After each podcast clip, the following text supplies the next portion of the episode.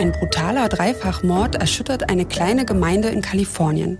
Ein junges Mädchen ist wie vom Erdboden verschluckt.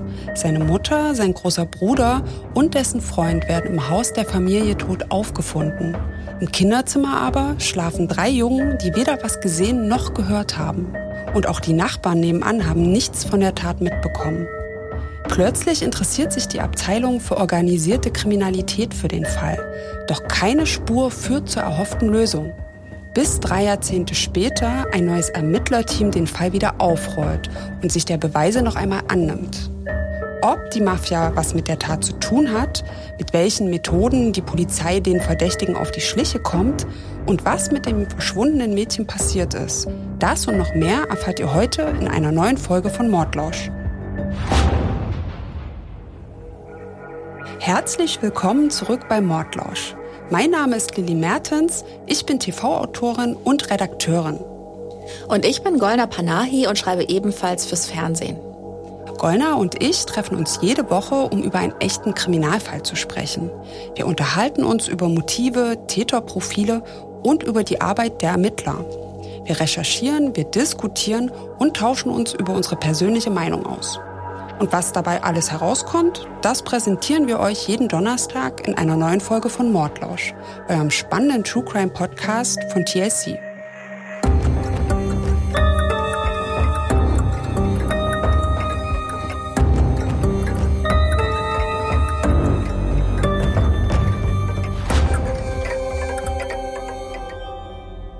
Die 14 Jahre alte Sheila Sharp schläft in der Nacht vom 11. auf den 12. April 1981 bei ihrer Freundin und Nachbarin Lisa Seabold.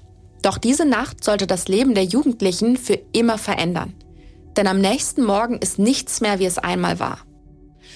Es geht um einen Fall, der mehr Fragen aufwirft, als er Antworten liefert. Um Ermittler, die die Wahrheit nicht sehen wollen, um Männer mit einem verletzten Ego und um Polizeibeamte, die auch Jahrzehnte später nicht aufgeben.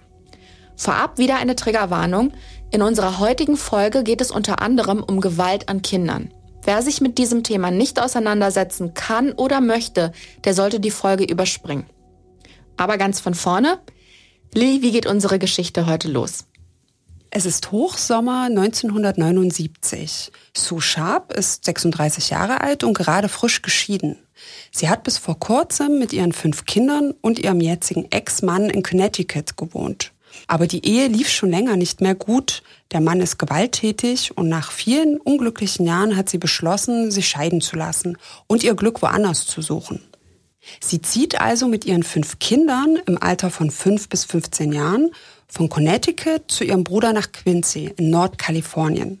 Und im Jahr darauf, also im Herbst 1980, lässt sie sich im Nachbarort, dem beschaulichen Caddy, nieder, etwa zwölf Kilometer von Quincy entfernt. Wobei sich Nachbarort jetzt vielleicht wie eine Kleinstadt oder ein Dorf anhört, aber Caddy kann man eher als eine Wohnsiedlung beschreiben. Im Grunde gibt es da ein paar Häuschen, die sich mitten im Wald befinden, genauer gesagt im Plumas National Forest am nördlichen Ende der Sierra Nevada. Caddy ist also recht überschaubar und dementsprechend wohnen da auch nicht viele Leute. Auf der US-Census-Webseite steht zum Beispiel, dass 2020 51 Personen dort gezählt wurden. Vor 40 Jahren werden es sicherlich noch ein paar Leute mehr gewesen sein. Die Lage ist aber wirklich traumhaft und wer die Natur liebt, der hat mit einem Häuschen in Caddy das große losgezogen. Und nicht nur das, die Menschen, die dort wohnen, die kennen sich alle untereinander. Der Zusammenhalt und Gemeinschaftssinn in der kleinen Waldsiedlung sind damals wohl sehr ausgeprägt. Es ist der perfekte Ort für eine unbeschwerte Kindheit. Wir haben uns Caddy auch mal auf der Karte angesehen und das einzige Geschäft, das dort verzeichnet ist, ist ein kleiner Supermarkt oder vielleicht auch eher sowas wie ein Tante-Emma-Laden. Wobei ich mir nicht sicher bin, ob es den heute überhaupt noch gibt. Ich spoiler mal, den gibt's leider nicht mehr. Ja, okay, das habe ich mir schon fast gedacht. Jedenfalls gibt es in den 80er Jahren neben dem Supermarkt auch noch eine Bar in Caddy, wo man abends gemütlich was trinken kann. Ansonsten ist man von allerlei üppigen Wäldern und einem Fluss, ein paar kleinen Straßen und Eisenbahnschienen umgeben. Langeweile kommt hier aber wohl nicht auf, denn die Zeit vertreiben sich die Einwohner mit Jagen und Angeln oder sie fahren im Winter mit dem Schneemobil oder auf Langlaufschieren. Oder aber man trifft sich zu einer Grillparty bei den Nachbarn. Alles in allem ziemlich idyllisch. Die leben dort, wo andere Leute Urlaub machen. Also das könnte ich mir ja auch vorstellen. Entweder am Meer oder idyllisch im Wald zu wohnen. Zumindest für eine gewisse Zeit. Ja, nämlich nur solange es noch nicht dunkel ist. Ich finde das ja ganz schön unheimlich. Aber okay. Die nächstgrößeren Städte sind Chico südwestlich und Reno in Nevada südöstlich von Caddy. Die Siedlung liegt so ziemlich in der Mitte und man braucht zu den beiden Städten jeweils nicht mal zwei Stunden mit dem Auto. Der heutige Sheriff Greg Hackwood ist selbst in der Gegend aufgewachsen und erinnert sich noch sehr gut, wie frei und sicher er sich als Junge in seinem Heimatort gefühlt hat. Aber auch, dass sich das nach den brutalen Morden in Caddy verändert hätte. Für Sue Sharp ist der Umzug nach Nordkalifornien jedenfalls die Chance für einen Neuanfang. Sie ist eine attraktive und sympathische, bodenständige Frau und somit findet sie auch schnell Anschluss bei ihren Nachbarn. Und ihre fünf Kinder leben sich schnell ein und lernen neue Freunde kennen. Sheila ist das zweitälteste Kind von Sue Sharp. Sie ist damals 14 Jahre alt und freundet sich mit Lisa Siebold an. Die wohnt mit ihrer Familie direkt im Haus nebenan.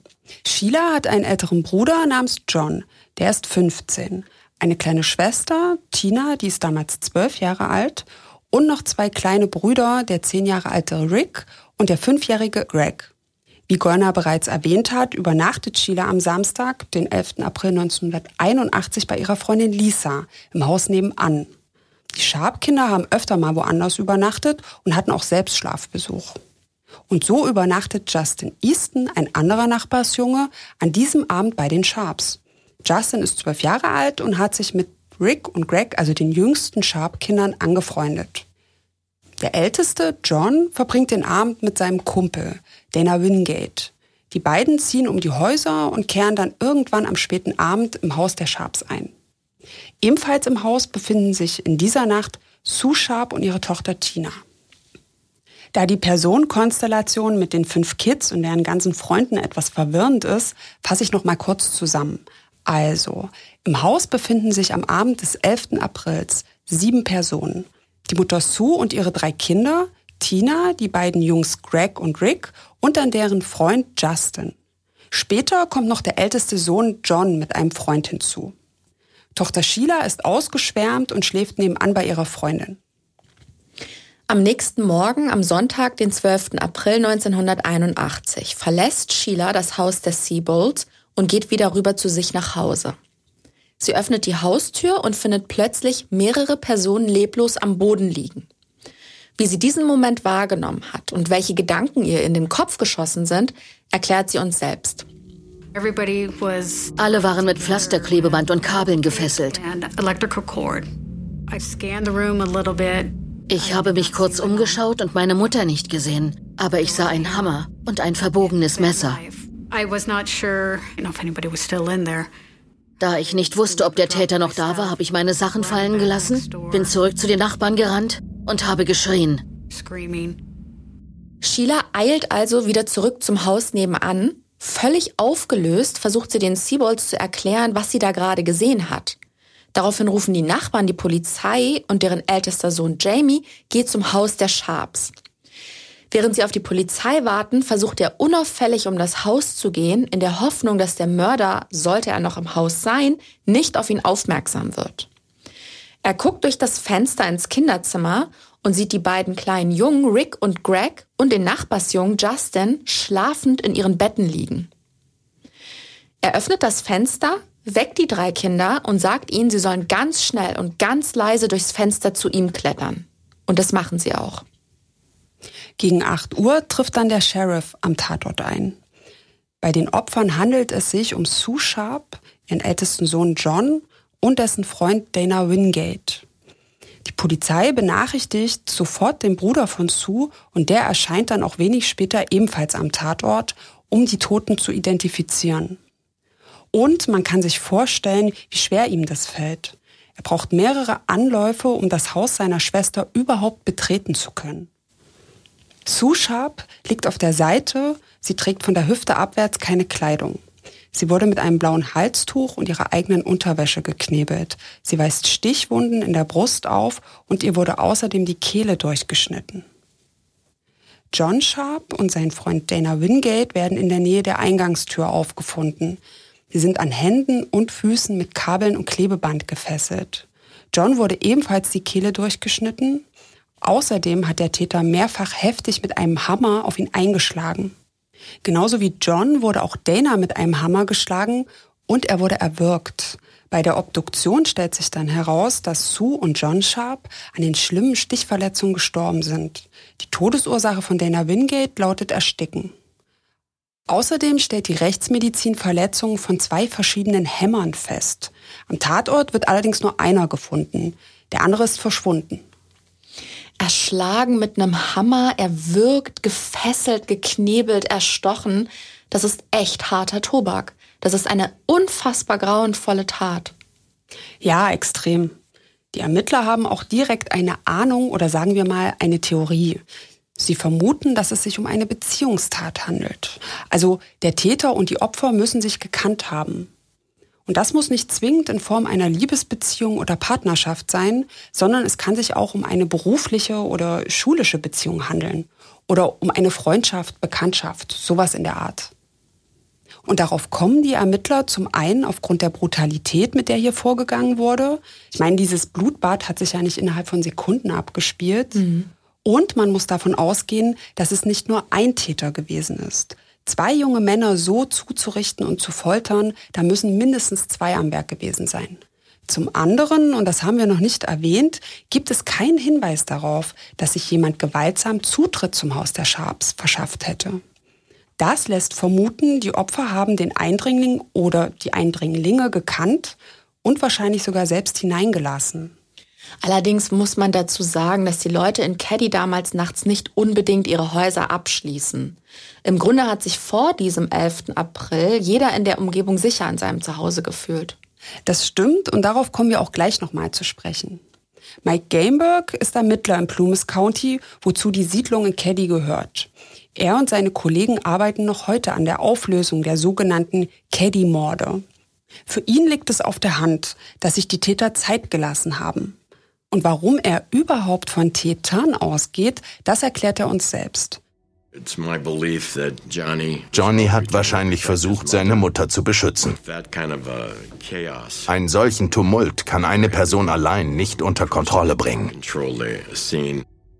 Gameberg sagt es ja, es muss ein ziemliches Chaos gewesen sein. Ich stelle mir das total laut vor, was sich da abgespielt hat. Und ich kann mir überhaupt nicht vorstellen, dass die Nachbarn nichts von all dem mitbekommen haben.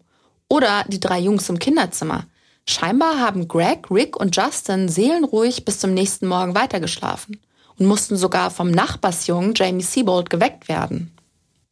Naja, sagen wir mal, vermeintlich nichts mitbekommen haben. Eines der drei Kinder wird bei den Ermittlungen noch eine wichtige Rolle spielen. Aber ich vermute, der eine oder die andere hat sich schon gewundert, wo denn Sushabs Tochter ist. Die Polizei braucht eine ganze Weile, bis sie mitbekommt, dass Tina, die drittjüngste der Sharp-Geschwister, verschwunden ist. Daraufhin wird noch am Sonntag, den 12. April, eine groß angelegte Suchaktion nach dem Mädchen gestartet. Der Suchtrupp durchkämmt jede noch so kleine Straße in Plymouth County bis an die Grenze von Butte County. Auch das FBI wird informiert. Es werden Handzettel verteilt und Plakate mit Bild und Beschreibung von Tina Sharp aufgehängt. Die Beamten sind rund um die Uhr im Einsatz und gehen jedem einzelnen Hinweis nach. Leider sind unter den Informationen nicht nur hilfreiche Hinweise, sondern auch schlichtweg Gerüchte. Ein Highschool-Schüler behauptet zum Beispiel, er hätte das Mädchen in einer Mülltonne entdeckt was ein ziemlich makaberer Scherz ist, der weder die Ermittlungen weiterbringt, noch die Angehörigen und Freunde der Familie beruhigt. Ganz im Gegenteil, für die Angehörigen sind solche Fake-Informationen schwer auszuhalten. Von Tina gibt es aber nach wie vor keine Spur. Und das Verschwinden der Zwölfjährigen ist nicht das einzige Rätsel in diesem Fall. Ja, du hast es ja gerade schon angemerkt, es ist wirklich kaum zu glauben, dass niemand in der näheren Umgebung mitbekommen hat, was sich in der Nacht von Samstag auf Sonntag im Haus der Familie Sharp abgespielt hat. Nicht mal die Seaballs, die ja nebenan wohnen. Die beiden Häuser stehen nur fünf Meter voneinander entfernt. Später sagen mehrere Anwohner aus, sie hätten bei den Sharps nachts das Licht brennen sehen. Einer der Nachbarn will sogar einen dumpfen Schrei wahrgenommen haben. Und andere wiederum hätten einen parkenden Van vor dem Haus der Sharps bemerkt. Aber niemand hat nachgefragt oder mal nachgesehen. Wobei ich jetzt auch nicht gleich bei meinen Nachbarn klingeln würde, nur weil da spät noch das Licht an ist. Nee, ich auch nicht. Aber der Bruder von Sue ist wohl in genau dieser Nacht seiner Frau am Haus seiner Schwester vorbeigefahren und wollte nach dem Rechten sehen. Nur hat seine Frau gemeint, es wird schon alles in Ordnung sein. Mann, der wird sich danach bestimmt schreckliche Vorwürfe gemacht haben. Ja, wahrscheinlich. Als wäre der Verlust eines geliebten Menschen nicht schon schlimm genug. Mhm. Und natürlich nimmt diese Tat insbesondere die Freunde und die Verwandten der Opfer mit. Aber auch die ganze Gemeinde ist entsetzt und in Trauer. Und nicht nur das. Die Menschen im County machen sich nach dieser Nacht richtig Sorgen. Diese schreckliche Bluttat hat die ganze Region in Angst und Schrecken versetzt. Der damalige Ermittler Mike Gameberg erinnert sich, dass seine Kinder nach dem Mordfällen vom Schlafengehen immer kontrolliert haben, ob die Haustür abgeschlossen ist. Kann ich mir vorstellen. Die haben sich nicht mal mit einem Polizeibeamten im Haus sicher gefühlt. So traumatisiert sind die gewesen. Mhm. Es gibt ja auch überhaupt keinen Hinweis auf ein Motiv. Und solange das Warum unklar ist, kann man nicht ausschließen, dass der oder die Täter wieder zuschlagen. Man weiß nur, drei Menschen sind tot und ein Mädchen ist verschwunden. Und die Ermittler vermuten dahinter eine Beziehungstat. Woraufhin ihnen der Gedanke kommt, dass es vielleicht von Anfang an um das Mädchen ging, um die zwölfjährige Tina Sharp. Ja, und da fällt der Verdacht als erstes auf ihren Vater, Jim Sharp, der Ex-Mann von Sue. Wir hatten es zu Beginn bereits erwähnt, Sue Sharp hat sich ja von ihm scheiden lassen, und zwar weil er ihr, aber auch den Kindern gegenüber gewalttätig war. Sheila Sharp hat sogar in einem Interview erzählt, dass ihr Vater sie und ihre Schwester Tina sexuell missbraucht hat. Außerdem ist wohl bekannt, dass die kleine Tina das Lieblingskind von Jim Sharp ist. Die Ermittler können sich daher vorstellen, dass er sich wegen der Trennung an seiner Ex-Frau gerecht und Tina entführt hat. Ja, und sollte der Mann seine Ex-Frau wirklich aus Rache aufgrund der Scheidung ermordet haben, spricht man übrigens von einem Femizid. Die Thematik hatten wir in einigen Fällen bereits schon etwas vertieft, daher will ich jetzt auch gar nicht weiter ausholen. Die Ermittler sehen sich den Mann also genauer an. Jim Sharp ist damals beim Militär, genauer gesagt bei der Navy, also bei der US-Marine. In den USA gibt es für Verbrechen innerhalb der Navy eine eigene Strafverfolgungsbehörde, der Naval Criminal Investigative Service oder kurz gesagt der NCIS. Und als Jim Sharp ins Visier der Ermittlungen gerät, beschattet der NCIS ihn sogar eine ganze Zeit lang. Aber die Aktion ist nicht sehr erfolgreich und endet in einer Sackgasse. Nach tagelanger Überwachung geben die Beamten auf, weil Sharp die Ermittler nicht zu seiner Tochter führt. Daraufhin werden die Plumas County-Ermittler ungeduldig und konfrontieren Sharp direkt mit ihrem Verdacht. Der hat aber ein Alibi für die Tatnacht und ist nachweislich nicht mal in der Nähe von Caddy gewesen. Ja, und so scheidet Jim Sharp als Verdächtiger aus. Auch andere ehemalige Partner und Liebhaber von Sue Sharp werden unter die Lupe genommen. Möglicherweise ist der Ex-Mann ja nicht der einzige, von dem sie sich nicht im Guten getrennt hat.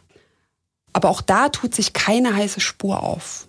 Die Ermittler können die früheren Männer in Sue Leben nach und nach als Verdächtige ausschließen. Sie bekommen dann noch einen Tipp. Angeblich habe Sue was mit Drogenhandel und Prostitution zu tun gehabt. Die Spurensicherung findet jedoch keine Rauschmittel im Haus der Familie. Genauso wenig kann die Rechtsmedizin illegale Substanzen im Blut der Ermordeten feststellen. Und es lassen sich auch keine Verbindungen zum Rotlichtmilieu nachweisen womit sich diese Hinweise als Gerücht entpuppt hätten. Sue Sharps Privatleben ist bei der Lösung des Falls also nicht der Schlüssel zum Erfolg. Und auch der Verbleib der kleinen Tina stellt die Beamten weiterhin vor ein Rätsel. Sie zu finden hat bei der Polizei von Plumas County nun höchste Priorität. Genau, und deswegen fokussieren sich die Beamten auf Tina Sharps Umfeld. Sie befragen jeden, der das Mädchen kennt und was mit ihr zu tun hatte. Sie unterhalten sich mit Tinas Freundinnen und Freunden, mit Nachbarn und Bekannten und sprechen auch mit den Lehrern an Tinas Schule im Nachbarort Quincy. Und da stoßen die Ermittler auf eine zweite vielversprechende Spur.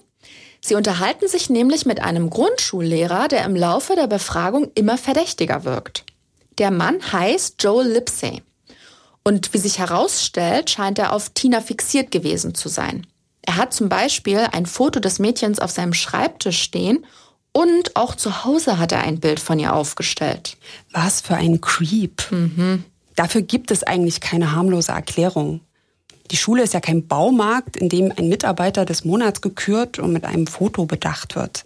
Es gibt keinen plausiblen Grund, das Foto einer Schülerin am Arbeitsplatz oder sogar daheim stehen zu haben. Ja, und das sieht die Polizei auch so, weswegen der Mann gründlich überprüft wird. Laut Zeugenaussagen war dieser Lipsey in der Tatnacht in der Bar in Caddy. Er war wohl also nicht weit vom Tatort entfernt. Aber er liefert den Ermittlern ein Alibi und die haben keine andere Wahl, als ihn als Verdächtigen vorerst auszuschließen. Aber was ist das bitte für ein Zufall? Dieser Mann hat augenscheinlich irgendein unangebrachtes Interesse an einem zwölf Jahre alten Mädchen gezeigt und genau dieses Kind verschwindet dann plötzlich. Das muss doch irgendwie zusammenhängen. Ja, das finden einige Leute damals auch.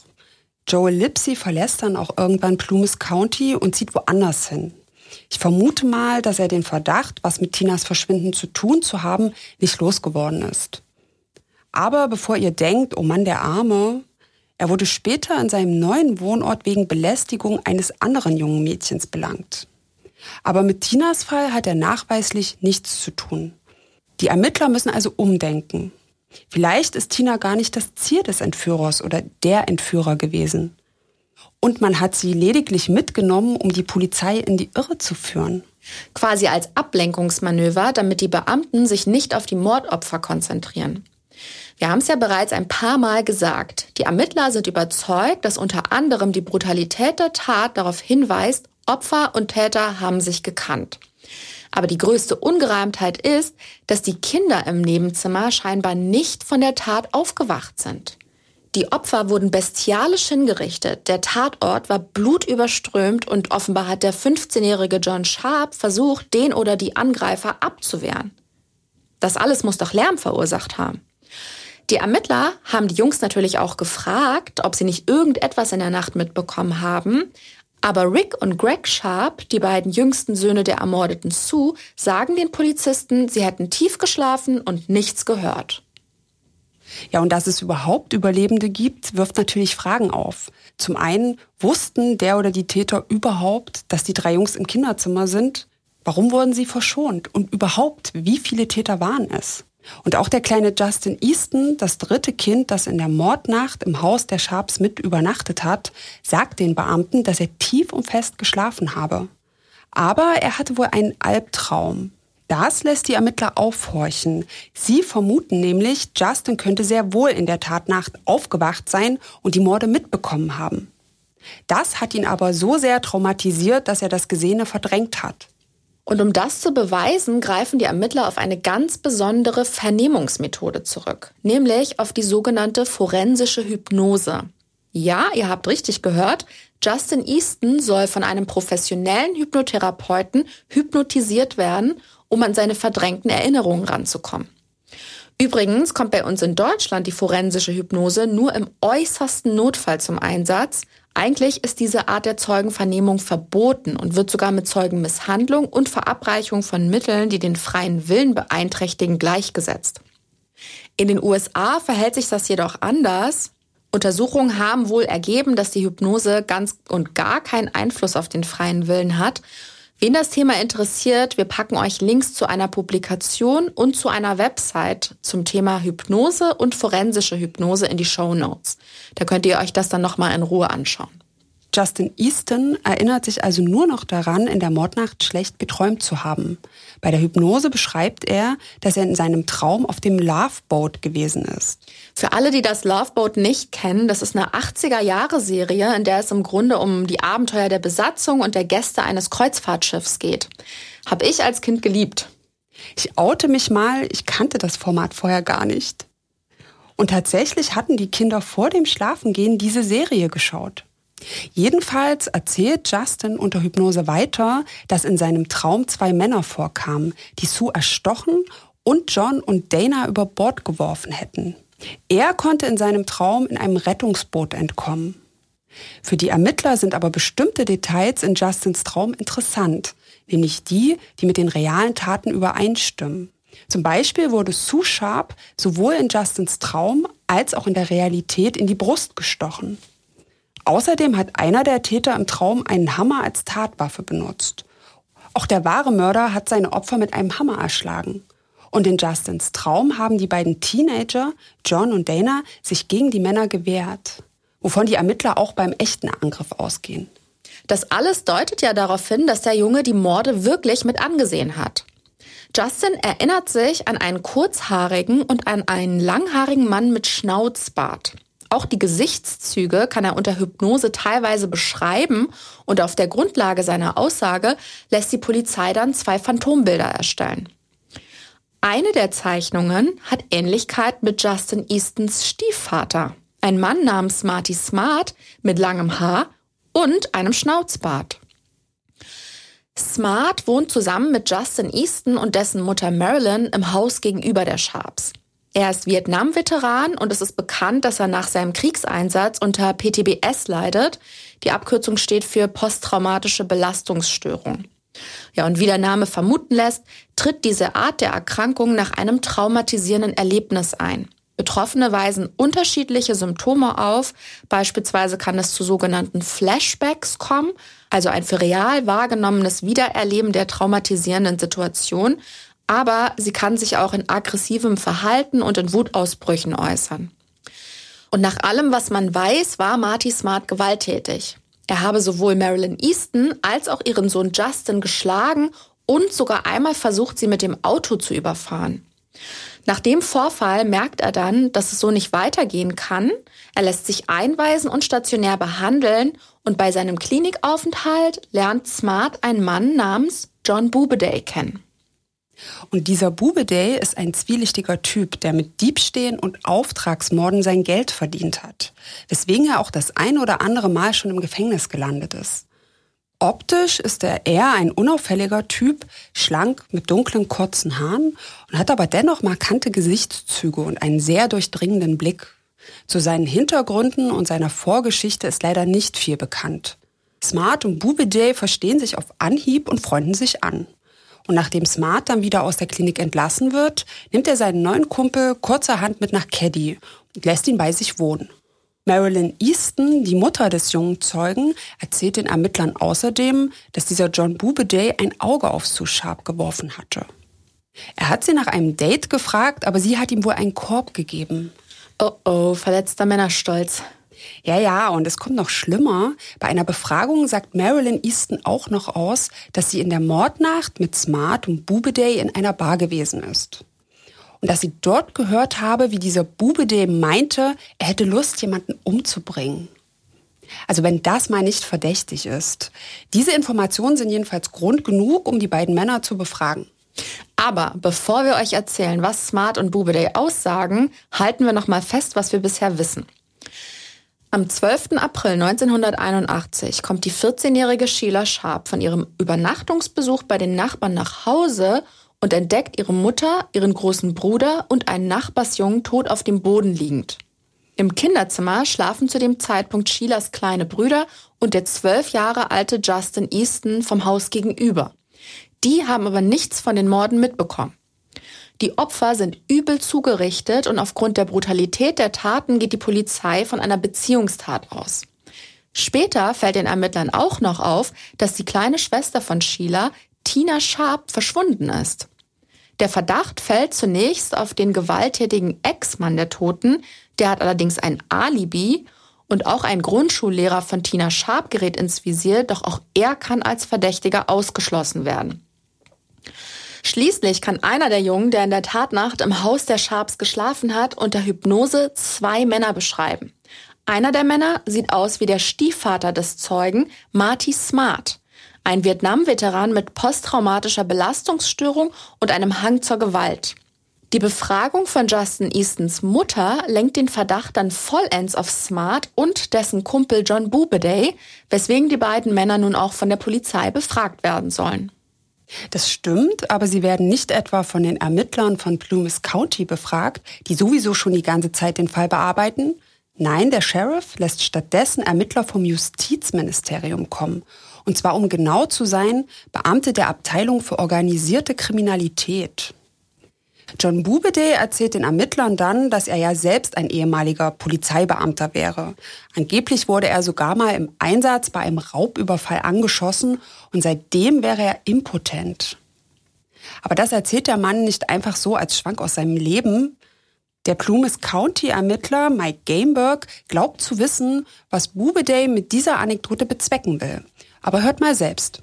Die Motivation dahinter muss gewesen sein, glaubhaft zu machen, dass er nicht an Sue interessiert gewesen sein konnte, wenn er nicht in der Lage war, seinen Mann zu stehen. Ergibt Sinn, oder? Ja, aber ganz schön berechnend. Die Ermittler vom Justizministerium allerdings scheinen ihm die Geschichte abzukaufen. Und was auch noch ungewöhnlich ist, die beiden werden gemeinsam befragt. Sowas haben wir in 29 Folgen Mordlausch auch noch nicht erlebt. Ja, und so liefern sich Smart und Bubeday gegenseitig Alibis, können ihre Aussagen aufeinander abstimmen und die Beamten glauben ihnen jedes Wort. Bubeday sagt aus, er wäre zur Tatzeit mit Smart in einer Bar gewesen. Der bestätigt das und sagt aus, dass ihm jemand einen Hammer gestohlen hätte. Ihr erinnert euch, auf die Opfer wurde auch mit einem Hammer eingeschlagen. Und bei der Obduktion hat die Gerichtsmedizin festgestellt, dass zwei verschiedene Hämmer benutzt wurden. Am Tatort konnte die Polizei jedoch nur einen sicherstellen. Genau. Und anstatt bei dieser Aussage hellhörig zu werden, schicken die Ermittler die beiden Männer einfach nach Hause. Und die setzen sich daraufhin schnurstracks nach Nevada ab. Das war's. Sie werden danach nie wieder befragt. Das ist schon merkwürdig, dass in einem Dreifachmord mit einer vermissten Zwölfjährigen so unmotiviert ermittelt wird. Aber es gibt mehrere Erklärungsansätze. Zum Beispiel ist der damalige Sheriff angeblich ein Freund von Marty Smart. Was in ländlichen Gegenden ja jetzt nicht ungewöhnlich ist. Nee, und es muss auch lange nicht heißen, dass der Sheriff seinem Kumpel einen Gefallen getan hat. Ich vermute eher, das Problem liegt woanders. Die Frage ist doch, warum lässt der Sheriff die Befragung der beiden Verdächtigen von externen Beamten durchführen, anstatt seine eigenen Ermittler damit zu beauftragen? Warum schaltet sich die Abteilung für organisierte Kriminalität plötzlich in den Fall ein? Ja, und dazu gibt es auch eine Theorie. Damals geht nämlich das Gerücht um, dass John Bubeday ein Informant wäre. Er würde angeblich die Chicagoer Mafia für die Polizei ausspionieren.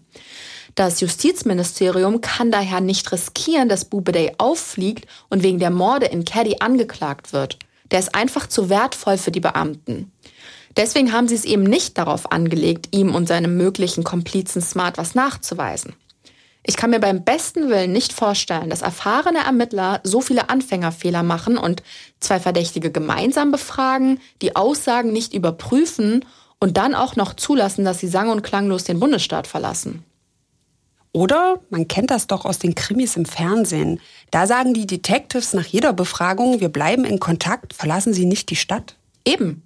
Für die Plumas County-Ermittler Hagwood und Gameberg sieht das alles nicht unbedingt nach stümperhafter Polizeiarbeit aus, sondern wirkt eher wie eine Vertuschungsaktion. Ja, Bubeday und Smart sind also über alle Berge und die kleine Tina Sharp wird noch immer vermisst.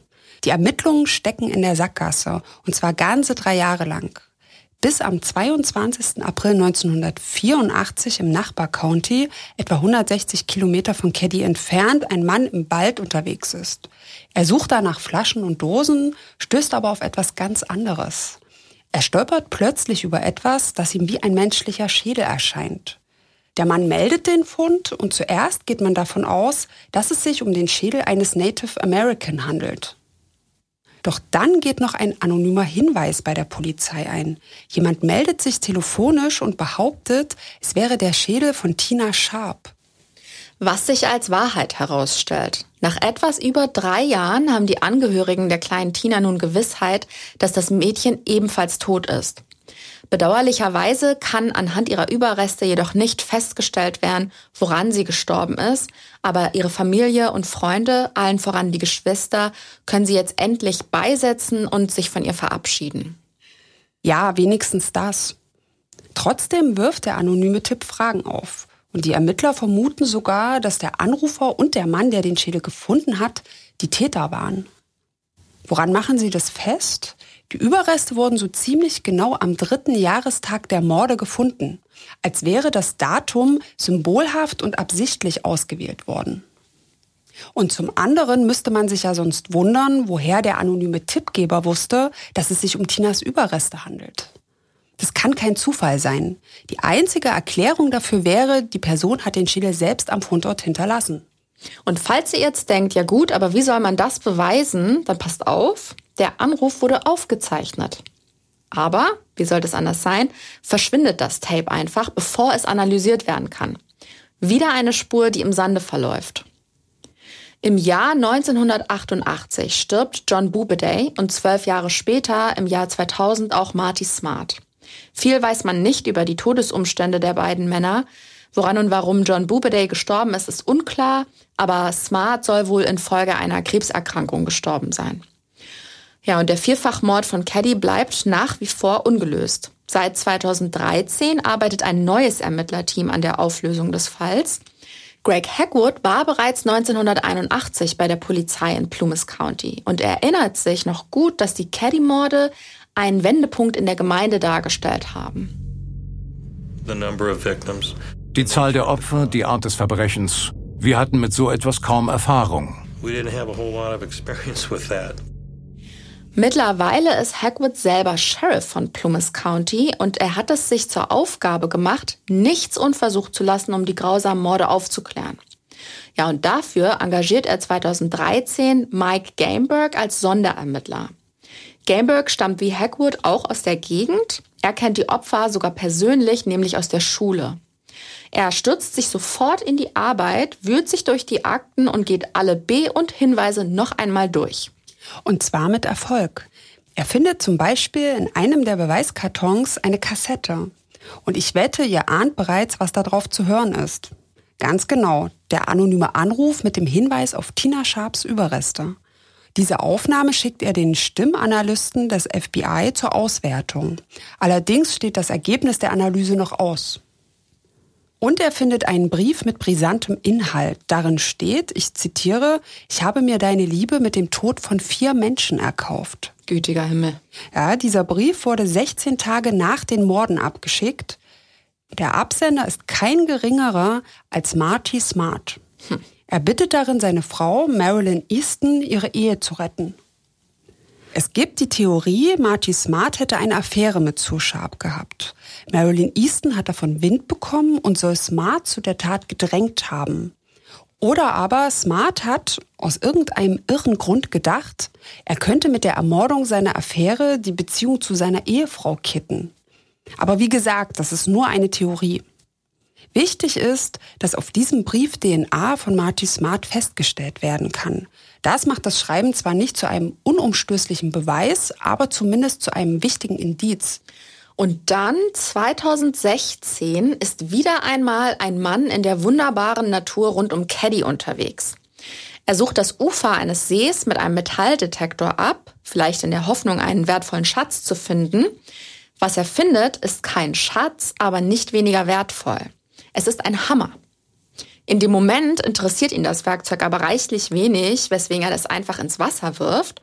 Aber später entdeckt er im Internet eine Seite über die Caddy-Morde, die ein Privatermittler online gestellt hat. Und da lernt der vermeintliche Schatzsucher, dass in dem Fall noch immer nach einem Hammer als Tatwaffe gesucht wird. Der Mann meldet sich daraufhin bei diesem Privatdetektiv, der die Webseite betreibt. Der informiert die Polizei und die bergen den Hammer dann.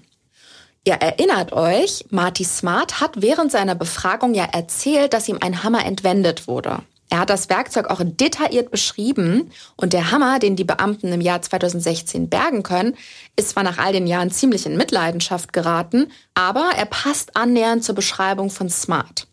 Auch der Hammer wird noch untersucht, in der Hoffnung, DNA eines möglichen Täters feststellen und sichern zu können. Mittlerweile sind ja über 40 Jahre vergangen, aber natürlich könnten die derzeitigen Analysen und Untersuchungen noch Früchte tragen. Vielleicht kann die Polizei bald das Rätsel um die Caddy-Morde lösen. Für den heutigen Sheriff John Hackwood und seinen Sonderermittler Mike Gameberg ist die Aufklärung dieser Morde ein persönliches Anliegen. Beide sind überzeugt davon, dass es da draußen noch immer Menschen gibt, die wissen, wer die Tat begangen hat. Im Jahr 2018 gibt Gameberg bekannt, dass das Labor DNA auf einem Stück Klebeband vom Tatort sicherstellen konnte. Die dazugehörige Person konnte auch identifiziert werden.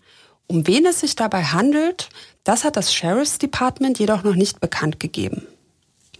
Insgesamt soll das Ermittlerteam sechs sogenannte Persons of Interest im Visier haben. Also wortwörtlich übersetzt Personen von Interesse. Das sind zwar keine Verdächtigen, aber Menschen, die bei der Fallaufklärung eine Rolle spielen können.